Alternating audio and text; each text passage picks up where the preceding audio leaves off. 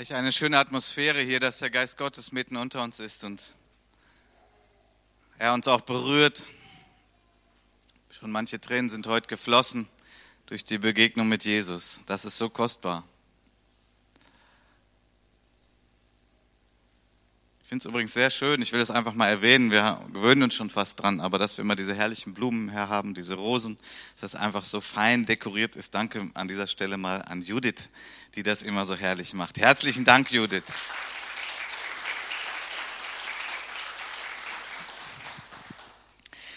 Gut, wir kommen zum Wort Gottes, zur Predigt. Und äh, ich werde eine Reihe anfangen heute vermutlich drei Predigten. Sie lautet Menschen, mit denen Gott Geschichte schreibt. Wir haben ja heute schon das Lied gesungen, Herr, schreib mit mir Geschichte. Und so der Hintergrund ist, dass mich dieses Lied vor etlichen Jahren sehr stark berührt hat, sehr stark zu mir gesprochen hat. Und ich daraufhin auch nochmal so die Schrift ähm, durchforstet habe, wo man das so finden kann. Und bevor ich aber den Text jetzt lese, möchte ich uns zur Einleitung ähm, eine Geschichte vorlesen, die ich mir ausgedacht habe, aber die nicht unbedingt unmöglich ist, dass sie passiert, um den Bibeltext, der dann kommt als Haupttext, äh, in unsere heutige Zeit zu übersetzen und uns auch zu helfen, so für die fleißigen Bibelleser unter uns. Ähm, wir sind ja manchmal so vertraut mit Texten, dass der Text dann es schwer hat, noch zu uns zu sprechen. Ähm, dann ist so die Gewöhnung drauf und deswegen eine Übertragung in die heutige Zeit. Ähm, die Geschichte, die ich erzähle, ähm, hat als Überschrift eine Frage und das ist eine Frage an dich. Was würdest du mit so einem Ehepaar machen? Das Ehepaar ist verheiratet, aber kinderlos. Sie wollen aber unbedingt ein Kind bekommen. Die Ehefrau sagt zu ihrem Mann, du solltest mit unserer Putzfrau schlafen, sie wohnt ja eh hier zur Untermiete in unserem Haus. Das ist dann zwar nicht unser Kind, aber dein Kind und besser als dass wir beide kinderlos bleiben. Der Ehemann denkt sich, okay, wenn meine Frau das schon vorschlägt, wird gemacht. Die Putzfrau ist auch einverstanden. Gesagt, getan, die Putzfrau wird schwanger. Die Verhältnisse bleiben, wie sie sind, außer dass nun Tag für Tag deutlicher zu sehen ist, dass bald ein Kind mit zu diesem Haushalt gehören wird. Der Putzfrau steigt die Sache zu Kopf und sie beginnt ihre Chefin, die Ehefrau des Vaters ihres Kindes, zu verachten. sie ist ja nicht in der Lage, Kinder zu bekommen, ich aber schon. Das wiederum macht die Ehefrau wütend und sie kann diese Verachtung kaum noch ertragen und beklagt sich bei ihrem Ehemann. Du bist schuld, dass unsere Putzfrau mich so verachtet und herabwürdigt. Da sagt der Ehemann, mach mit ihr, was du möchtest. Das lässt die Ehefrau sich nicht zweimal sagen und sie beginnt sich zu rächen und ihre Position auszuspielen. Sie schikaniert die Angestellte so lange, bis die das nicht mehr aushält und abhaut. Nochmal die Frage, was würdest du oder auch an uns als Gemeinde, was würden wir mit solchen Leuten machen? Stellen wir uns vor, das wäre eine Familie in unserer Gemeinde. Was würden wir denn machen? Ja, wir würden mit ihnen reden, würden sie ermahnen. Würden wir sie vielleicht ausschließen aus unserer Gemeinde? Oder würden wir andere vor ihnen warnen? Also was würden wir mit solchen Menschen machen? Und wo ich hin möchte ist, gäbe es eigentlich irgendwie die Möglichkeit, dass solche Menschen, ich sage jetzt mal verdorbene Menschen, solche unreinen Menschen, dass Gott ihr Leben für irgendetwas benutzen kann. Können wir uns das irgendwie vorstellen? Die sind ja eigentlich komplett unten durch, oder? Nun, das war eine ausgedachte Geschichte. Kommen wir zum Text in der Bibel. Und äh, wir finden ihn in 1. Mose 16. ab Vers 1. Und Sarai, Abrahams Frau, gebar ihm keine Kinder. Sie hatte aber eine ägyptische Magd, deren Name war Hagar. Und Sarai sagte zu Abraham, siehe doch, der Herr hat mich verschlossen, dass ich nicht gebäre. Geh doch zu meiner Magd ein, vielleicht werde ich aus ihr erbaut werden. Und Abraham hörte auf Sarais Stimme. Da nahm Sarai, Abrahams Frau, ihre Magd, die Ägypterin Hagar, nachdem Abraham zehn Jahre im Land Kanaan gewohnt hatte, und gab sie Abraham, ihr Mann, ihm zur Frau. Der ging zu Hagar ein und sie wurde schwanger.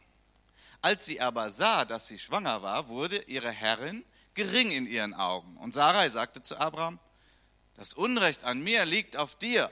Ich selbst habe meine Magd in deinen Schoß gegeben und nun, da sie sieht, dass sie schwanger ist, bin ich gering in ihren Augen. Der Herr richtet zwischen mir und dir. Und Abraham sagte zu Sarai, siehe, deine Magd ist in deiner Hand, mach mit ihr was Gutes in deinen Augen.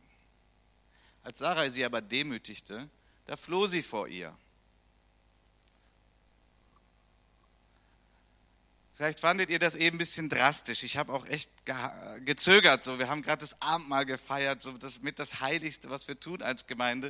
Und dann erzähle ich euch so eine Geschichte von so einer Unsauberkeit. Äh, das ist schon ein bisschen krass. Aber ihr Lieben, das habe ich schon auch bewusst gemacht. Weil das Wort Gottes ist nicht dazu da, uns irgendwie romantische Gefühle zu vermitteln. Es kann auch mal sein, sondern es berichtet von Menschen aus Fleisch und Blut, die auf dieser Erde gelebt haben und die alles andere als perfekt waren. Und doch hat Gott sie gebraucht. Ich predige das auch aus gewissen seelsorgerlichen Gründen, weil ich weiß, dass Menschen immer wieder die, die Mühe haben, also Christen die Mühe haben, dass wenn sie einen Fehler begangen haben und vielleicht einen großen Fehler begangen haben, der ihnen eigentlich auch klar ist, wir haben vielleicht auch Gott um Vergebung gebeten, was sehr wichtig ist und sehr zentral, dass sie aber doch die Mühe haben, irgendwie noch zu glauben, dass Gott sie noch gebrauchen kann. Es schleicht sich sehr schnell das Gefühl ein, naja gut, vielleicht kann ich mal noch so ein bisschen mithelfen, aber eigentlich habe ich es vermasselt, eigentlich ist es vorbei, mit mir kann Gott doch nichts mehr anfangen. Aus diesem Grund berichtet die Bibel schonungslos von den Problemen und den Katastrophen, von dem Versagen von Menschen und malt eigentlich ein Bild von einem unglaublich großen, barmherzigen, gnädigen Gott, der sich vorgenommen hat, diese Welt zu retten, dafür Jesus Christus gesandt hat und durch schwache und sündige Menschen an dieser Welt sein Reich hervorzubringen. Was haben die für Fehler gemacht? Nun, Abraham und Sarah, Helden des Glaubens, Vorbilder des Glaubens. Sie werden gerühmt in der Schrift. Und ich habe gerade vorgelesen, was die Bibel uns nicht vorenthält, was auch Teil ihres Lebens war. Also mich hat das ganz neu berührt, diese Geschichte von Abraham und Sarah. Und mich hat es sehr ermutigt. Unser Auftrag als Gemeinde ist, dass wir ein Rettungsboot sind für diese Welt. Eine Art Arche. Wir als Gläubige wissen aus der Schrift, dass Gott das letzte Wort hat und dass er am Ende diese Welt richten wird. Und jeder Mensch wird verantwortlich gemacht für seine Taten, für das, was er getan hat und auch für das, was er nicht getan hat, wo er hätte Gutes tun können. Und das wird ein heiliges und ein schweres Gericht sein, was über diese Erde geht. Manche fragen sich ja, warum lässt Gott das zu?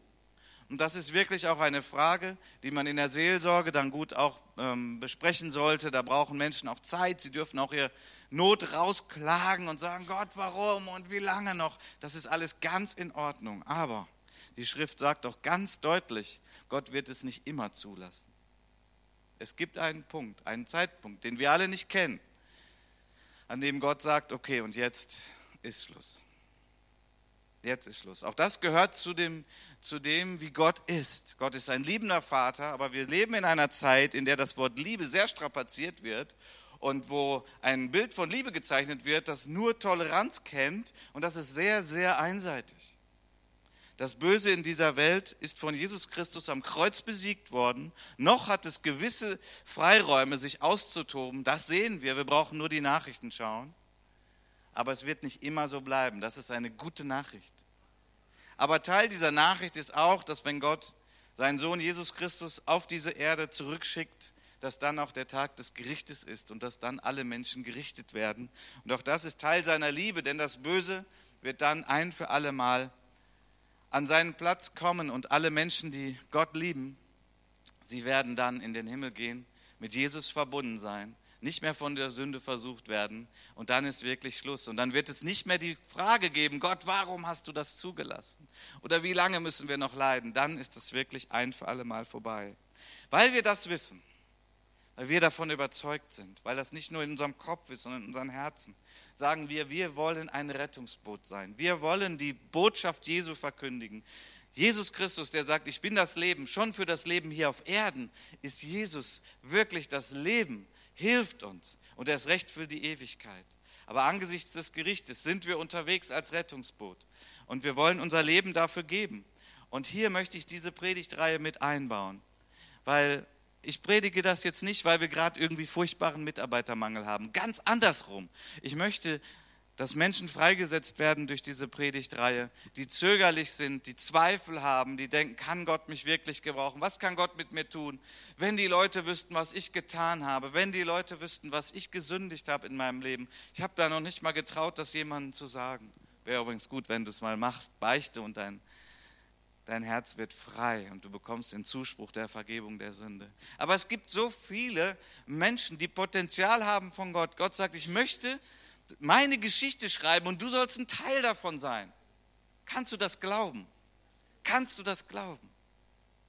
Ich kann jeden verstehen, der sagt, das kann ich nur schwer glauben. Ich bin zu blöd, ich bin zu dick, ich bin zu alt, ich bin zu jung, ich bin zu schwach, ich habe zu viele Grenzen, ich habe nicht die Ausbildung, ich habe die Fehler gemacht, ich habe jene Fehler gemacht. Nein, das kann ich nicht glauben. Ja, die anderen, ja. Joyce Meyer, klar. Reinhard Bonke, klar. Das sind die Leute, die Gott gebrauchen kann. Gott möchte dir heute sagen, ich kann dich gebrauchen, wenn du willst. Und ich möchte genau diese Nähe, wie wir auch in den prophetischen Eindrücken, Eindrücken gehört haben. Nun, wenn ich also so durch die Schrift schaue und wenn ich gucke, was sind die Menschen, mit denen Gott seine Geschichte geschrieben hat, was waren das für Menschen, dann waren das nicht die herausragenden in dieser Welt. Es sind ganz andere Qualitäten. Und wenn man sich anschaut, es ist wirklich etwas, wo unsere romantische Vorstellung von den Helden in der Bibel wirklich eine Erschütterung brauchen.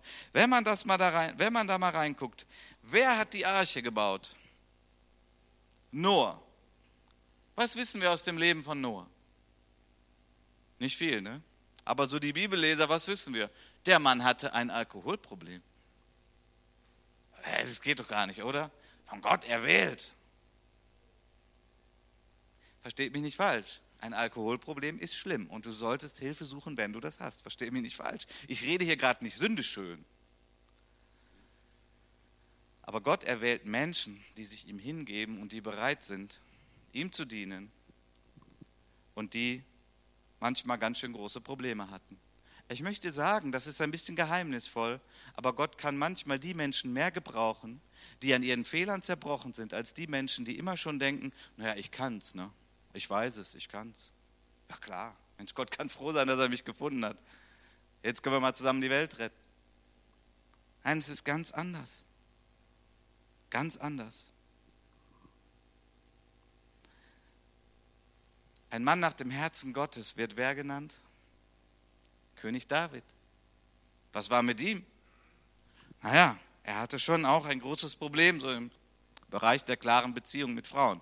Ich will es mal so ein bisschen verhüllt und nett sagen. Und dann gibt es einen anderen, der heißt Simson. Der hatte eigentlich die Addition der Probleme von Noah und von David. Das mit den Frauen war nicht so ganz im Sinne Gottes und das mit dem Alkohol erst recht nicht, zumal er ein Gelübde hatte. Und jetzt gucken wir uns ja heute Abraham und Sarah an. Nun, wenn man das mal so zusammenfasst im Neuen Testament, ähm, dann ist es schon sehr interessant, wie das so zusammengedrückt wird und wie ihr Leben beurteilt wird im Neuen Testament. Hier im Galater 3 hat der Paulus geschrieben, Abraham, der unerschütterlich Gott vertraute. Und mit Abraham werden alle gesegnet, die ebenso glauben wie er. So, wenn du nur diesen Vers kennst, dann fühlst du dich vielleicht wieder ganz klein und dann denkst du, na, schade, dann bin ich aus dem Rennen. Ja, der hat unerschütterlich geglaubt. Oh, das habe ich nicht immer geschafft. Schade, kann Gott mich nicht gebrauchen. Ja. Aber das ist so mal zusammengerafft, die Beurteilung.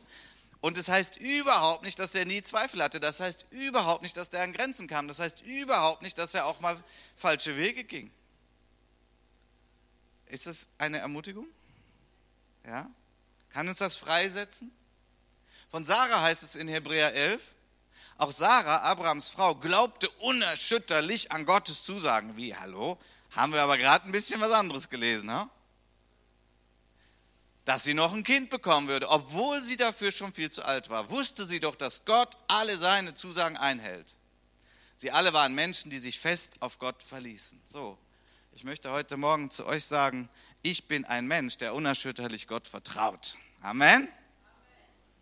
Ich kann das so sagen, weil ich bin genau wie Abraham und Sarah Es gibt Phasen, wo ich Zweifel habe. Es gibt Phasen, wo ich Schwächen habe. Es gibt Phasen, wo ich oder Sünden, die ich begehe. Und ich muss immer wieder zu Gott kommen und ich zerbreche daran. Und ich weiß eigentlich, dass eigentlich ich das gar nicht kann. Und Abraham und Sarah sind genau solche Schritte gegangen und geführt worden. Und sie haben Fehler gemacht. Und das ist mein erster Punkt heute. Gott schreibt Geschichte mit Menschen, die Fehler machen. Hallo, du bist herzlich eingeladen. Du bist herzlich eingeladen, Gottes Geschichte mitzuschreiben, diese Welt zu retten. Du bist herzlich eingeladen. Das ist so ermutigend, so freimachend. Und ich möchte sagen, das Gegenteil ist auch richtig. Wenn du glaubst, dass du nie Fehler machst und wenn du nur die anderen kritisierst, natürlich so heimlich in deinem Herzen verachtest, weil die so viel Fehler machen, dann bist du disqualifiziert, dass Gott Geschichte schreibt. So rum ist es.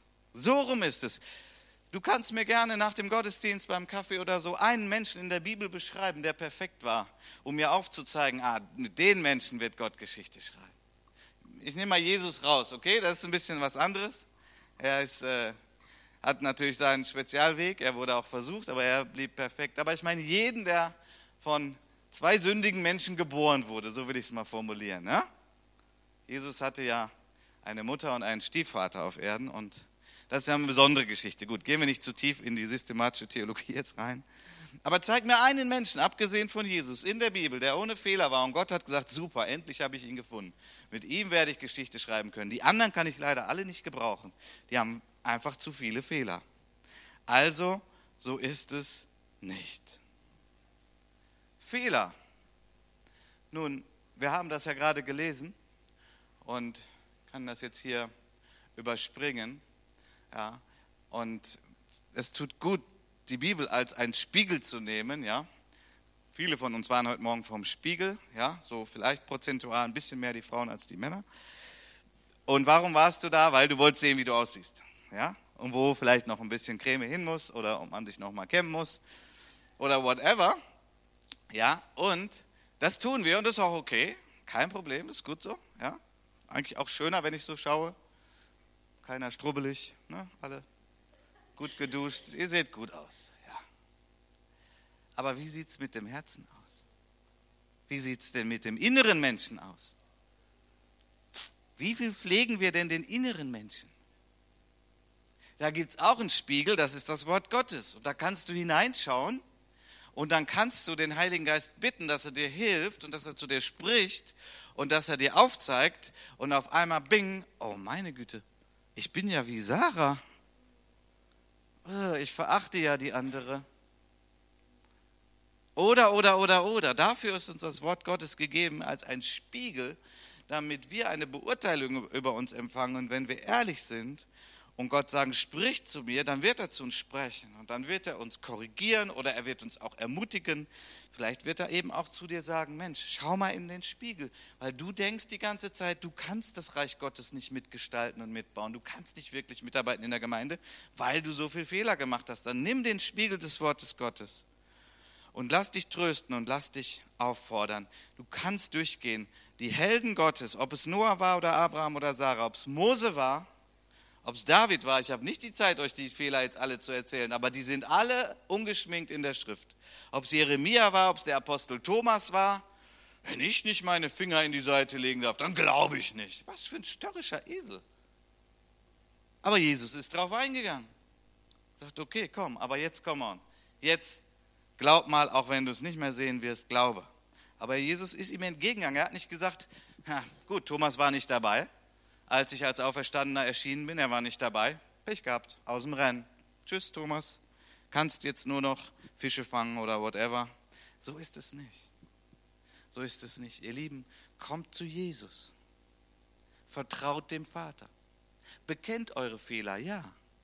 Aber dann gebt wieder Vollgas und sagt, ich diene meinem Gott von ganzem Herzen. Herr, schreib Geschichte und lass mich ein Teil davon sein. Ist das ein Schrei deines Herzens oder was hakt? Warum kannst du das nicht in Freiheit beten? Es ist wirklich ein fantastisches Lied. Wir werden das gleich nochmal singen. Und ich möchte wirklich, dass der Heilige Geist durch dein Herz pustet und dass er mal alles wegbläst, was dich hindert, wo du sagst, nein, mit mir kann Gott nicht Geschichte schreiben. Sollen wir also versagen und sündigen? Nein, natürlich nicht, das sei ferne. Natürlich nicht. Aber schaffen wir es, fehlerfrei zu sein? Schaffen wir nicht. Und deswegen brauchen wir diese Botschaft. Gott schreibt mit fehlerhaften Menschen Geschichte mit Menschen, die, deren Ehe gescheitert ist, mit Menschen, die im Beruf versagt haben, mit Menschen, die Prüfungen nicht bestanden haben, mit Menschen, die arbeitslos sind, mit Flüchtlingen, mit, du kannst alles einsetzen, wo Menschen irgendwie festhängen und denken, naja, schade, mit mir geht das nicht mehr. Doch Gott kann. Gott kann und Gott will. Ich habe hier ein Zitat von Bonhoeffer. Das ist so unglaublich das kann man richtig mal drüber brüten. Ne? Vielleicht nimmst du das mal mit. Dietrich Bonhoeffer hat gesagt, ich glaube, dass Gott aus allem, auch aus dem Bösesten, Gutes entstehen lassen kann und will. Dafür braucht er Menschen, die sich alle Dinge zum Besten dienen lassen. Ich glaube, dass auch unsere Fehler und Irrtümer nicht vergeblich sind und dass Gott es nicht schwerer ist, mit ihnen fertig zu werden, als mit unseren vermeintlichen Guttaten. Ihr Lieben, wir finden das genau wieder bei Jesus. Mit wem hat er am meisten geschimpft und am härtesten gesprochen? Ja, mit den schlimmen Sündern natürlich, mit den Zöllnern und mit den Prostituierten, ja. Die hat er immer richtig runtergemacht, richtig klein gemacht, ja, weil die so schlimme Sünder sind. Ist das so? Nein, überhaupt nicht. Er hat mit genau diesen Menschen Zeit verbracht, er hat mit ihnen gesprochen, er hat ihnen Würde gegeben, er hat gesagt, hey, ihr seid wichtig, ihr seid wertvoll. Natürlich haben sie dann auch Buße getan, haben ihr Leben sortiert, haben nicht mehr gesündigt. Ja, natürlich. Aber das waren Menschen, die Jesus aufgebaut hat und ermutigt dann, hat gesagt, in der Welt, da habt ihr nicht viel Chance. Aber ich lade euch ein. Mit solchen Menschen baue ich mein Reich. Und mit wem hat er am meisten geschimpft?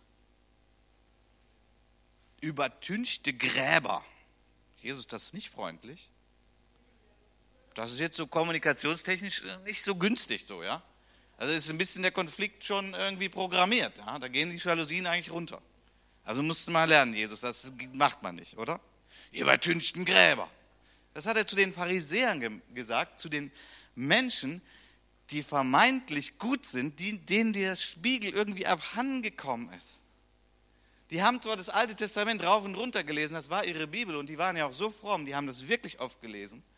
Aber sie sind nicht an den Punkt gekommen, das auf sich anzuwenden und mal zu erkennen, wie verachtend sie sind, wie hartherzig sie sind, wie verurteilend sie sind, manchmal wie geizig sie sind.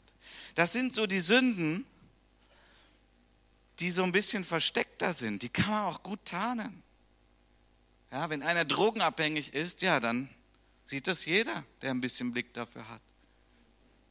Aber diese anderen Sünden, das ist ein Thema. Das ist was, wo Gott dran arbeitet. Und vor allen Dingen geht es einher mit dieser Hybris, mit diesem Stolz. Naja, gut, dass Gott mich hat. Ja? Ich meine, sonst, mein Krefeld kannst du vergessen ohne mich, oder? Gut, dass ich da bin. Endlich kommt das Reich Gottes mal nach Krefeld. mit dieser Haltung kommst du nicht weit. Weil Gott will nicht, dass du wie, so eine Rakete ins Weltall fliegst und verpuffst und in deinem Stolz kaputt gehst. Gott schleift daran, ja. Er führt dich durch schwere Zeiten, ihr Lieben. Schwere Zeiten sind schwer, sind nicht schön, aber wichtig. Ganz wichtig, weil wir in diesen Zeiten zerbricht etwas von unserem Stolz, von unserem Ich kann das selber. Da zerbricht etwas und das ist die Qualifikation. Das ist etwas, was Gott baut in uns. Jesus hat zu Petrus gesagt, du wirst mich verleugnen. Hä, was ist das denn? Stehe ich nicht. Also wenn ich gleich nach dem Gottesdienst hier mit, ich sag mal, einem jungen Mann beten werde und, und der sagt mir, ah, ich habe so, so wenig Mut und äh, habe Angst, dass ich Jesus verleugnen werde. Und ich sage, oh, warte mal, komm, ich bete für dich, der Heilige Geist soll dich erfüllen und du wirst Jesus nicht verleugnen und du wirst Mut haben. Und das ist sogar alles richtig. Aber Jesus hat es in der Situation total anders gemacht. Hä? Du wirst mich verleugnen. Jesus sagt, Petrus, du wirst sündigen. Hä? Was ist das denn? Aber wir sollen doch nicht sündigen. Gott hatte Größeres vor mit Petrus. Und Jesus wusste das. Es war ja ein prophetischer Eindruck. Er hat ja gesagt, ich sehe, dass der Teufel dich sichten will, wie den Weizen, überprüfen will und versuchen will. Und Gott, der allmächtige Vater, er lässt das zu. Ich bete jetzt auch nicht, dass das einfach schnell weg ist und du dich wieder gut fühlst. Nein, nein, nein. Ich bete für dich, dass wenn du Buße tust, wieder glaubst und ich werde dich gebrauchen für mein Reich. Hallo, was ist das?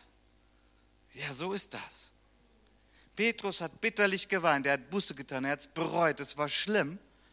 Und es ist geheimnisvoll. Gott will nicht, dass wir sündigen, aber er lässt so Dinge zu und es war ein wesentlicher Baustein, damit Gott mit Petrus Geschichte schreiben konnte. Er musste zerbrechen, denn er war so ein Typ so, ach Jesus, kann schon sein, dass andere dich verlassen werden. Kann schon sein, ja. Ich meine, es gibt echt schwache Leute. Ich nicht. Also ich nicht, Jesus. Kannst dir sicher sein, ich werde dich niemals verlassen. Und wenn ich sterben muss, boah, kein Problem. Versteht ihr, das war Petrus.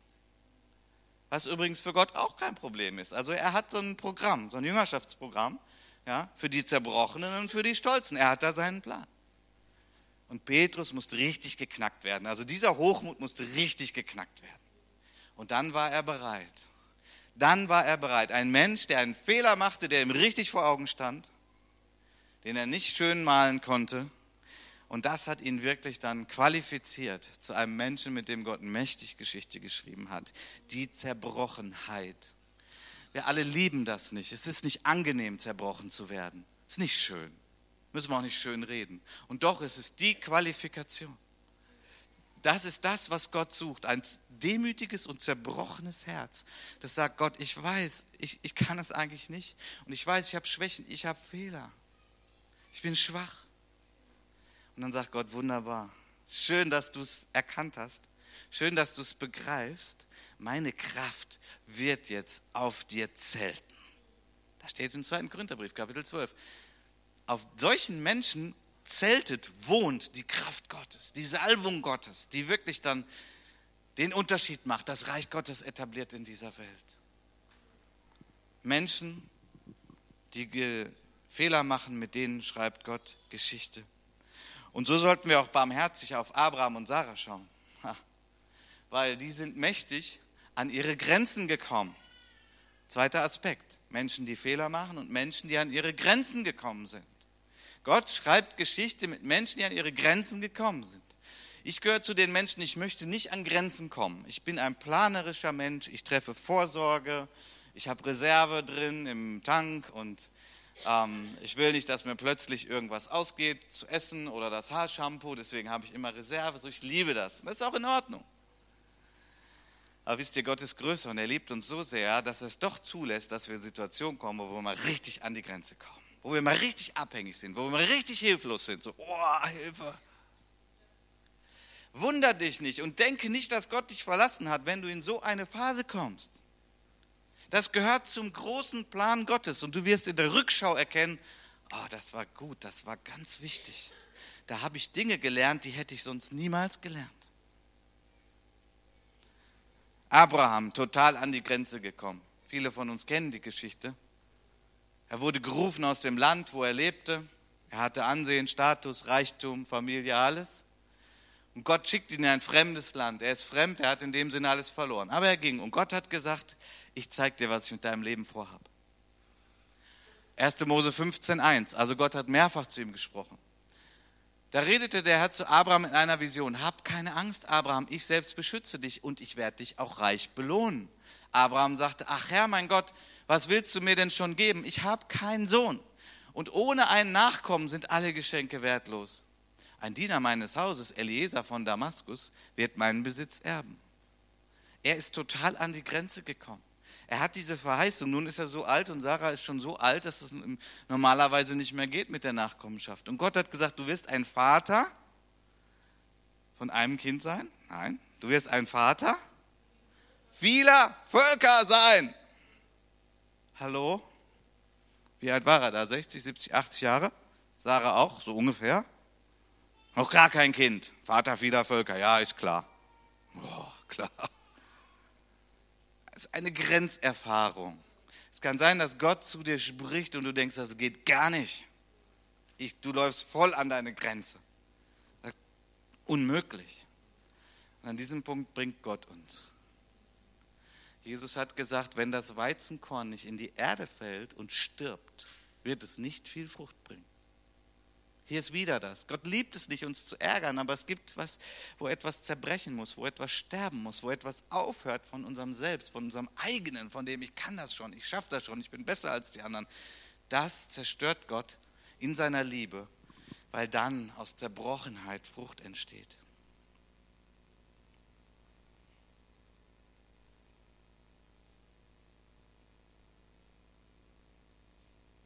Also was qualifiziert uns Geschichte zu schreiben, mit Gott seine Geschichte mitzuschreiben. Es ist nicht Fehlerfreiheit, es ist nicht Sündlosigkeit. Ich möchte mal sagen, es sind auch nicht die großen Begabungen. Das ist so ein Add-on. Wir hatten ja gerade unsere Ältestenklausur. Danke für alle, die auch für uns gebetet haben. Freitag und Samstag waren wir als Älteste, sind wir weggefahren und, und haben eine sehr, sehr gute Zeit gehabt. Und so einer der Kernsätze, bitte? Achso, ich dachte gerade, ich habe was Falsches gesagt. Einer der Kernsätze war, Gott, sag nochmal, Gott beruft.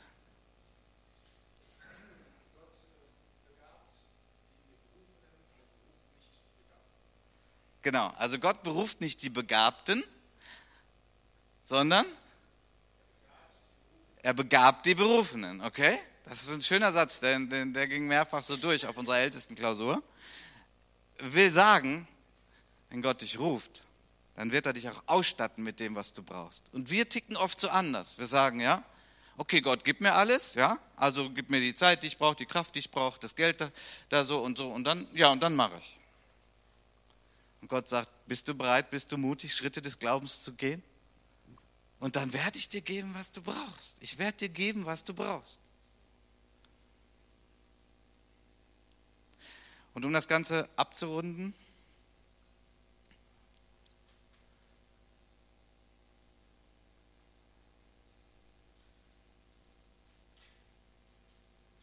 Mein dritter und letzter Punkt. Gott schreibt Geschichte mit Menschen, die tun, was Gott sagt.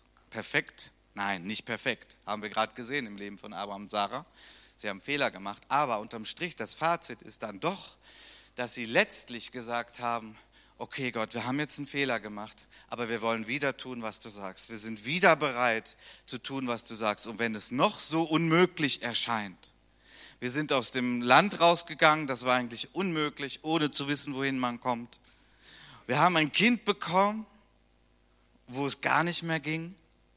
Und dann hast du gesagt, opfer das Kind. Und Abraham war wieder bereit, im Glauben, im Vertrauen. Nun war er so viel schon zerbrochen, dass er gesagt hat, okay, ich habe keine Ahnung, wie das ausgehen soll. Ich habe gerade einen Sohn, den Sohn der Verheißung. Und jetzt sagt Gott, ich soll ihn opfern. Hä, das ist doch das Ende der Geschichte, die Gott eigentlich mir verheißen hat.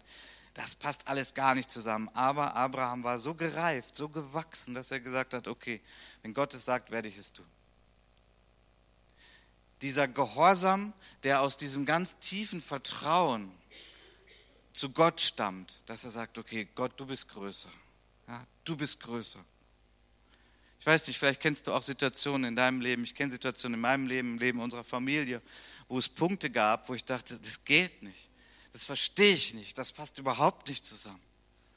Gott, du hast doch das gesagt und wie, wieso geht das jetzt nicht? Und dann hat Gott seine Lösung gehabt zu einem anderen Zeitpunkt.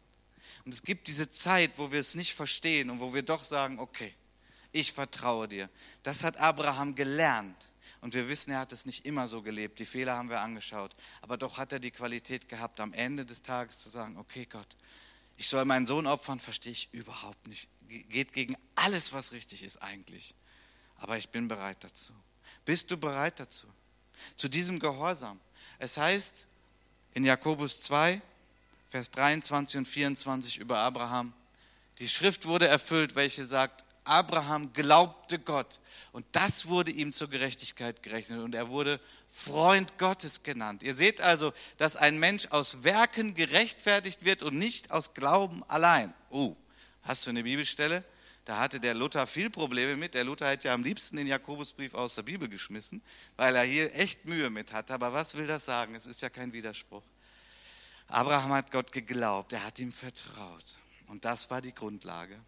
Aber er war bereit, seinem Glauben auch ein Werk zu geben, seinen Glauben auch praktisch auszudrücken und zu sagen, ja, Gott hat es gesagt, ich bin auch bereit, das zu leben, das zu äußern. Und das ist dann wirklich voller Glauben, der sagt, der Glaubensgehorsam, wie es auch mal heißt, der sagt, okay Gott, du hast gesagt, ich werde es tun. Ich möchte an dieser Stelle einfach mal reinwerfen. Wir werden im Herbst wieder eine Taufe hier feiern. Und ich glaube, es gibt einige, die immer noch so an diesem Punkt stehen, dass sie sagen, ja, ich glaube an Jesus, lebe mit ihm, ist doch alles gut. Ach, taufen lassen, das muss man doch nicht. Und ach, möchte ich auch nicht so gerne und vor all den Leuten und so weiter. Ich möchte dir sagen, Dein Glaube braucht auch das Werk, dass es nach außen geäußert wird. Und die Taufe ist ein Teil davon. Unser Glaube braucht ein Werk, damit es nicht ein eingebildeter Glaube ist, nicht ein pharisäischer Glaube, indem wir es äußern, die Äußerung des Glaubens. Wann hast du zuletzt jemanden von Jesus erzählt, der Jesus noch nicht kannte? Ich ärgere euch jetzt mal ein bisschen, aber ich fordere euch heraus. Wann hast du zuletzt jemanden von Jesus erzählt, dass du ihn kennst, dass er lebt, dass er dich liebt? Wann hast du das zuletzt einem anderen Menschen gesagt? Wo ist dein Glaube? Wo ist dein Vertrauen Gott gegenüber? Ja, aber dann guckt er mich vielleicht nicht mehr an. Kann sein. Aber bitteschön, wie soll die Welt gerettet werden, wenn wir es nicht sagen, wenn wir es nicht verkündigen, wenn wir nicht auch Werke zu unserem Glauben hinzufügen? Wir werden nicht gerettet, weil wir das tun. Aber weil wir gerettet sind, tun wir es, weil wir echten Glauben haben, weil wir Liebe haben, weil wir Gott lieben, mehr als alles andere. Betet doch dafür. Das wäre doch gut. Vielleicht kannst du in der Woche mal sagen, ich werde jeden Tag dafür beten, dass Gott mir Mut gibt und eine gute Gelegenheit. Und dann werde ich sagen, ich kenne Jesus. Und dann füg ein kleines Zeugnis ein. Du musst nicht alle Antworten der Welt haben. Du kannst auch sagen, oh, das weiß ich auch nicht. Aber sei doch einfach so ein Leuchtturm, jemand, der sagt, ich kenne Jesus. Und Gott wird Geschichte schreiben. Überlass es Gott, was passiert. Wird er sich gleich bekehren? Weiß ich nicht. Das ist nicht deine Sache. Das ist Gottes Sache. Aber weißt du, wenn du es nicht sagst, wie wird der Mensch je davon hören, dass es Jesus gibt? Gut, du kannst sagen, vielleicht durch einen anderen Menschen oder durch einen Engel oder durch einen Traum. Kann sein, dass Gott das macht. Aber verlass dich doch nicht darauf, sondern spring mal über deinen Schatten und sag, ich werde meinem Glauben ein Werk hinzufügen und ich werde ein Mensch sein, dessen Glaube auch sichtbar wird. Der Glaube Abrahams hat sich dadurch ausgezeichnet, dass er hingehört hat, dass er Gott vertraut hat und dass er auch umgesetzt hat. Und Jesus übrigens hat ganz Ähnliches gesagt, das ist meine letzte Bibelstelle. Ich möchte das Lobpreisteam schon mal nach vorne bitten. Und wir wollen jetzt gleich noch ein Lied gemeinsam singen.